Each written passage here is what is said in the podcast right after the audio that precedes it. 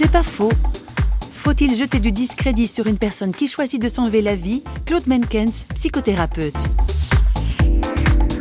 Mon frère et moi, nous étions de pauvres gamins qui portions sur les épaules, sur notre cœur, la responsabilité d'un père qui n'avait pas eu, nous disait-on à l'époque, le courage de faire front aux événements.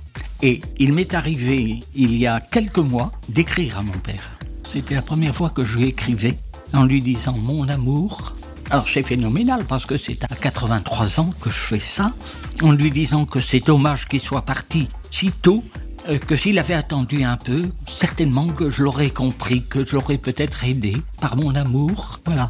Alors, euh, jeter le discrédit sur lui, c'est pas du domaine, enfin pour moi, hein, je ne peux pas.